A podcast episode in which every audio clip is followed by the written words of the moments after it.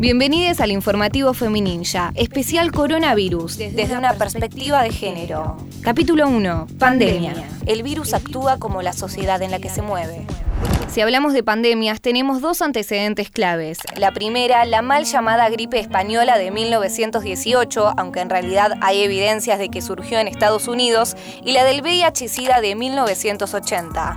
Actualmente hay alrededor de 40, millones de personas VIH positivo en el mundo. Y por otra parte, si hablamos del coronavirus, hay aproximadamente 4.500.000 personas infectadas a nivel global. Aclaro que estos datos se están actualizando constantemente.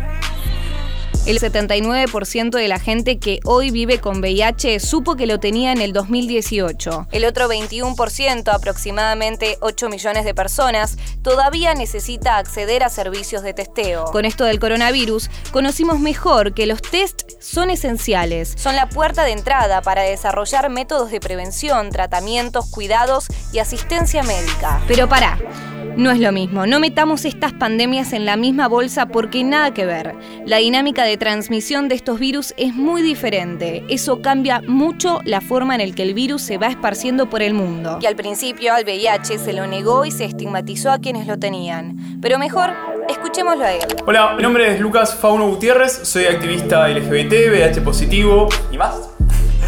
Eh, cuando surge la pandemia de COVID-19, de coronavirus, en muchos medios, especialistas y demás lo comienzan a equiparar, a comparar, a igualar con el surgimiento de la pandemia de VIH y SIDA en los 80. ¿Qué pasa? Nunca va a ser, igual. igual. ¿Por qué? Porque cuando surgió la pandemia de VIH, cuando devino el SIDA, no se cayeron las bolsas del mundo, el petróleo siguió valiendo lo mismo, ningún presidente salió a hablar, la sociedad no cambió, no se tomó una acción global en absoluto. Esto lo explica muy bien Mark S. King, un activista que en el año 1985 fue diagnosticado positivo, y él explica que claro, como en ese momento quienes moríamos éramos los putos, las personas negras, eh, drogadictos, etcétera, y demás personas consideradas una abyección de la normalidad, a nadie le importó. Entonces no podemos hablar de que sea lo mismo. Entonces, no podemos pensar a las pandemias sin pensar en factores culturales como las sexualidades, géneros, clases sociales. Pero ¿qué podemos tener en cuenta? ¿Qué podemos tomar y aprender de la historia? A lo sumo, lo que podemos tener en cuenta es que ante una situación similar en proporciones de ataque, como pandemia, como virus hacia la sociedad, en ese momento no se tomó ninguna acción y ahora, a diferencia, y teniendo en cuenta quizás ese conocimiento y sabiendo cómo se fueron dando las cosas, ha cambiado. Ha cambiado. Entonces no es lo mismo. Seguimos hablando de la pandemia de COVID-19 con un lenguaje prácticamente bélico.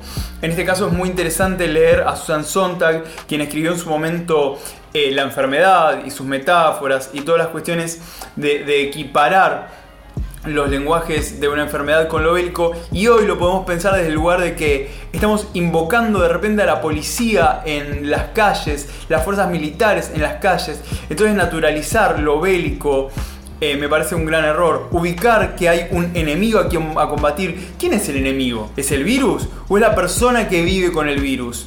Todo lo que decimos, toda nuestra comunicación y demás es lo que nos forma también, como sociedad. forma también como sociedad. Especial coronavirus desde una perspectiva de género. Capítulo 1. Pandemia. Reflexionemos. En un texto publicado recientemente, el filósofo Paul Preciado eh, explica que el virus actúa como la sociedad en la que se mueve. Hay que pensar quiénes son nuestros muertos, cómo, de qué manera, quiénes son quienes pueden estar en aislamiento y quiénes no. Y eso no tiene nada que ver con el virus, eso tiene que ver en cómo nos manejamos como sociedad. Entonces, cuando tratamos de equiparar al VIH con el COVID, seguimos siempre hablando de un virus, como si ese virus eh, no tuviese nada que ver con la sociedad en la que se mueve. El virus actúa como la sociedad en la que se mueve. ¿Cómo, se, mueve, nuestra, sociedad? ¿Cómo actuamos, en esta sociedad? Porque están muriendo miles de personas, miles de economías están quebrando, miles de negocios. Esto no es una oportunidad para nada. Lo que sí estoy seguro es que nos urge pensar y repensarnos. Ya nada va a ser como antes. Nunca vamos a volver al mundo que dejamos antes de la cuarentena. Bueno, lo que nos tenemos que preguntar es hacia dónde queremos ir y qué vamos a hacer para eso. Este fue el informativo Femininja, especial coronavirus, capítulo 1, pandemia. Producción, Moira Mema, Agustina Chicote y Nicolás Carral. Porque en la historia de la humanidad pasan muchas cosas indignantes, pero también muchas otras que nos dan fuerza para seguir con la lucha.